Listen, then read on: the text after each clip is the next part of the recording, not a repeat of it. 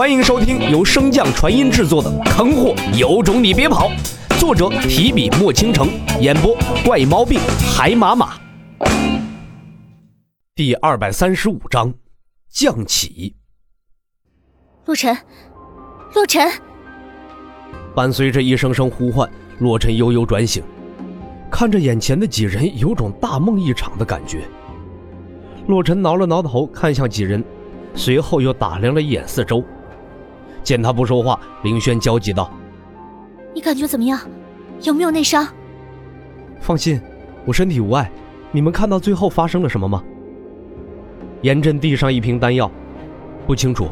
我们只看到了天空上出现了一条巨大的尾巴，将你抽回了地面。之后你所在的地方便设下了结界，足足两日才解开。洛尘接过严震的丹药，一把送入口中。虽然他现在身体无碍。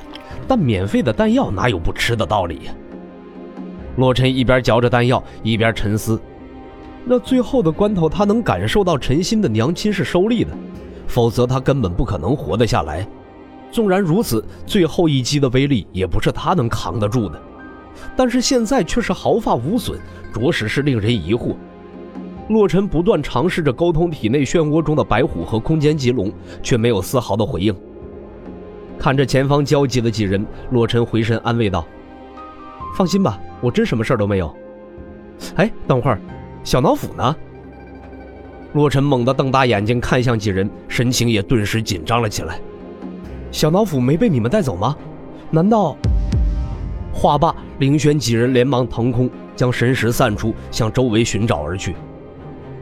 不用找了，他应该不在此处，契约感受不到他的存在。应该是最后关头被陈心带走了，不行，我得去找他。洛尘说着便要起身，却被凌轩等人拦住。你现在是要去送死吗？那条巨尾的主人有多强大，你应该比我们清楚。凭你，根本没办法救回小脑斧。没事我有空间灵根，找到小脑斧后，我不恋战，一直跑就行了。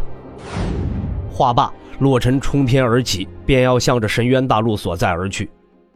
蓦然，一道慵懒的声音从洛尘耳边响起：“再遇见死机，我可不不会出手了啊！你小子可考虑好。”听到这声音，洛尘神情微变：“是你救的我？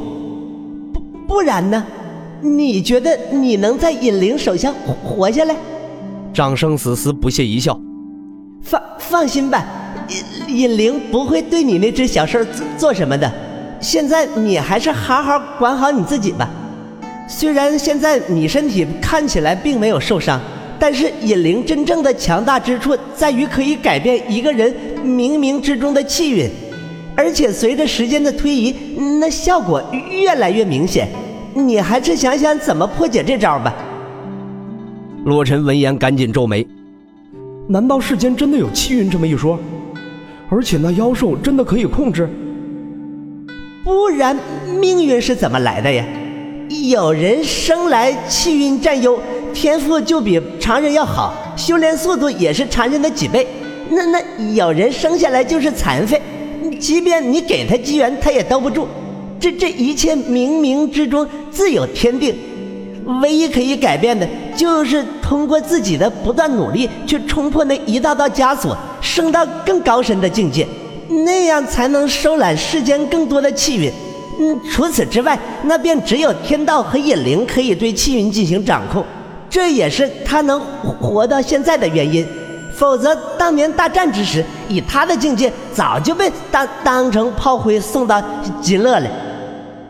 既然有这么强大的能力，那他为何不改变自己的气运，让自己的境界直达顶峰呢？洛尘看着眼前缓缓浮现出的虚影，狐疑道。和天生同心的金灵鼠一样，天道赐予他们这种逆天神通之时，自然会给他们立下一定的规则进行束缚。张生死思含糊一声，便转移了话题。行行了，现在这件事儿并不在你的考虑范围之内。嗯，祥瑞之兽出世，就代表着世间的大千世界即将进行重新整合了。既然下位神兽的传承大陆已经开始了，那其他大陆也不久了。趁着最后这段时间，你还是考虑一下应该如何增强自己的实力吧。否则，你们这片大陆的命运到时候就会完全任由他人主主宰。那是什么意思？洛尘眉头皱得更深，疑惑道：“不是说每片大陆都被设下了屏障吗？为什么还会进行合并啊？”张生死死微微一笑：“嘿，是是李长风告告诉你的吧？看来他也没有打算告诉你实情啊。”洛尘不耐道：“有话直说，别卖关子。你知不知道修士总共有哪些境界呀？”废话，自然知道，不然白修炼了这么多年啊！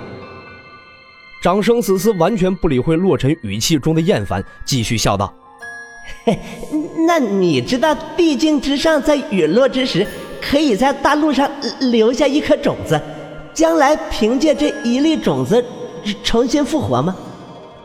洛尘闻言微微点头：“师傅之前与我说过此事，但是这与大陆的合并有什么关系啊？”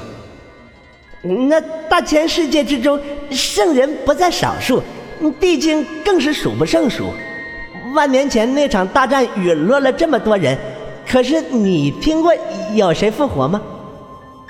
洛尘细细思虑，似乎这些年来确实没有听说过有人能够踏入黄境，更别说地境了。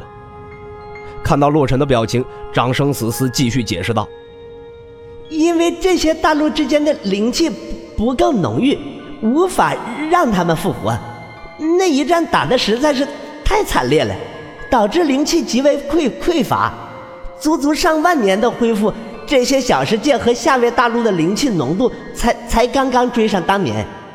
既然这灵气足够，那这些人自然就按耐不住了，所以大陆的合并是必然的，这样才有足够的能量供他们尽可能的恢复到巅峰状态。可是现在的大陆不是已经进行合并了吗？